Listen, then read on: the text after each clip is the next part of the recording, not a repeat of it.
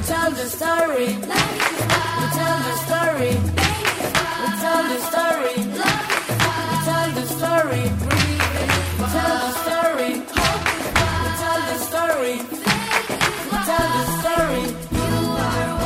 Hola, hola, buenos días. ¿Cómo están? Muy bien. Hoy estamos otra vez en una nueva edición de Cocido Break y hoy estoy con... Teacher Andy. Y el profesor Samuel. Buenos días, ¿cómo están? Súper, súper Muy bien. bien. Me gracias. alegro. Eh, hoy vamos a hablar de programación. Eh, primera pregunta. ¿En qué consiste la programación para niños? Bueno, ¿Profesor? sí, ¿Qué el enfoque que estamos teniendo en el colegio ahora mismo para las clases de programación son prácticamente utilizar palabras que están dentro de la programación convencional, como eh, añadir o deshacer o eliminar o abrir, cerrar o iniciar, pero le damos como un giro más lúdico, mucho más de juego. Entonces, en, en la aplicación que usamos que se llama Scratch, que estamos usando hace ya casi dos años, Sí. fuimos dando, dando este giro para que el niño se sienta muy, muy cómodo, se sienta muy, muy cómodo trabajando en, en el desafío que le proponemos y vamos mezclando esos contextos que están en la programación real, real ya de una persona adulta y lo que hace el niño es empezar a usar esas palabras también, o sea, tipo, ¿qué hice acá? ¿Qué, qué programa estoy haciendo? ¿O qué programé? Como partir de esos verbos básicos que están en la programación, pero a través de la, del programa que estamos utilizando. Y, y por sobre todo quiero agregar de que estamos formalizando eh, la, la presencia de la programación dentro del currículum del colegio. Ok, wow. Eh, ¿Y cuáles son los grados y cuántos son los grados en el colegio eh, que ven esta materia?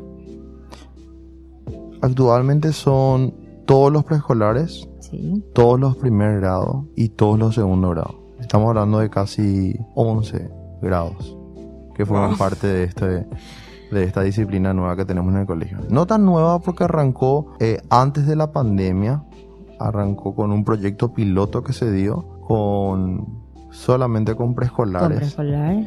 Y luego fue creciendo un poco más y ya pudimos llevarlo hasta el segundo grado. Se tiene planeado llevarlo hasta el tercer grado utilizando ya otra herramienta que se llama Scratch, ya no Scratch Junior, que es el programa que estamos usando ahora mismo.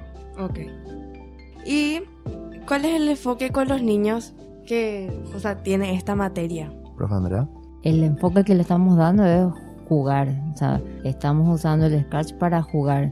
Eh, ellos lo ven como un juego, pero en realidad están desarrollando muchísimas capacidades y muchísimas, mu- muchísimas ideas eh, que les ayudan también a toda la parte del- de la creatividad. Entonces, a través de, de proyectos, estamos generando que ellos puedan eh, crear porque ellos no, no es nada más que mueven una, una piecita o agregan una cosa, sino que están creando, están creando mundos, están creando personajes, están creando historias. Entonces ese es nuestro enfoque, que ellos divirtiéndose, pasándola bien, puedan aprender sin que, sin que se den cuenta en la mayoría de los casos. Ujú. Ok.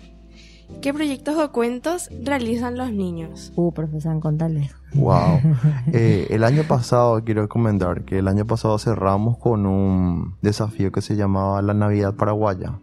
Hay muchos elementos dentro de la Navidad eh, occidental que no hay en la Navidad paraguaya, que por ejemplo la nieve, no existe en la Sí, Navidad claro. en Paraguay, ¿verdad?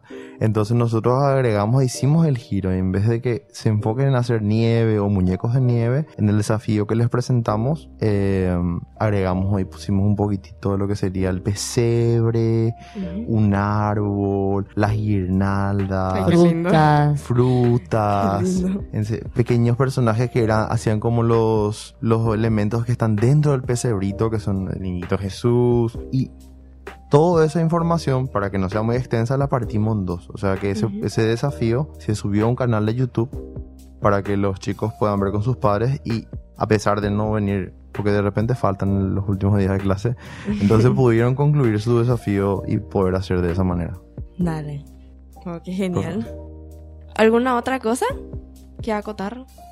Eh, nada que nos encanta. Eh, disfrutamos mucho nosotros poder eh, aprender nosotros de programación y enseñar y ver lo felices que se ponen. Eh, tanto los niños como, como sus papás están siempre pendientes de las fotos que alzamos en los, en los classrooms, eh, del- de, los informes que estamos enviando. Realmente notamos inmediatamente en los niños que es- están contentos, están Sí. contentos. Y a- aparte que causa mucha emoción también. Porque imagínate que en todas las materias que vos tenés, vos tenés que seguir una línea de ideas. O sea, cuando vos haces un ejercicio matemático, te dice, bueno, Pepito tenía tres manzanas y Pablito tenía dos. ¿Cuántas manzanas tienen juntos? Sin embargo, en este es, eh, hubo un temblor en Paraguay. Ustedes saben cómo se ve un terremoto. Entonces, les mostramos un terremoto real y ellos, ellos mismos confeccionan su propio terremoto en la aplicación. Que es genial, o sea, ellos dibujan dentro de la aplicación, le ponen animaciones a los personajes que colocan, le ponen los colores a los edificios que eligen, le ponen le- el color al cielo, a las plantas, a todo lo que ellos, tipo, le quieran poner color o transformar de tamaño, forma o movimiento, pueden hacer eso. Entonces tienen como un espacio más de... Cada proyecto es diferente uno del otro. Sí, es- Cada Muy lindo proyecto, es. sí. También trabajo mucho la creatividad de los, de los Sí, nenes. completamente. Sí. totalmente. Y bueno, ya para finalizar, eh, mi última pregunta es ¿qué significa el pensamiento computacional en los nenes? Bueno, pensar de manera computa- computacional es pensar de, ma- de una manera eh, que, que está sistematizada, Sí. podríamos decir, es como que la información que entra es... em, es clasificable. Sí. Entonces vos tenés información que se puede catalogar y clasificar. Por eso m- con la profesora Andrea hicimos mucho el trabajo de zonas. Porque si nosotros miramos un... Si miramos, por ejemplo, un, un rectángulo, el, el rectángulo tiene cuatro partes. Si partís, si haces un plano cartesiano. Claro, claro, Si haces un plano cartesiano tenés cuatro partes. Entonces, zona 1, zona 2, zona 3, zona 4. claro. Y así manejamos nosotros nuestra pantalla. Entonces, manejamos ¿qué, como- qué zona usas primero? ¿Con qué bloques usas primero? Sí, porque si usas, el, pri- si usas el segundo en lugar del primero, no funciona. Entonces, esa secuencia que tiene que seguir es muy importante desarrollar jugando, Sí. Sí. jugando. Es como la prueba de error de un programador. Ah, ok. Entiendo. Así que vamos aprendiendo, van aprendiendo a programar, equivocándose y intentándolo todo el tiempo. Así es. Ok, entiendo. Me gusta, me gusta mucho el tema este. Y bueno, hasta acá llegó esta edición de Cocido Break. Saben que pueden escuchar en Spotify y ver en YouTube. Y nada, espero les haya gustado muchísimo y hasta la próxima. Hasta, Adiós. hasta la Chao, chao. próxima.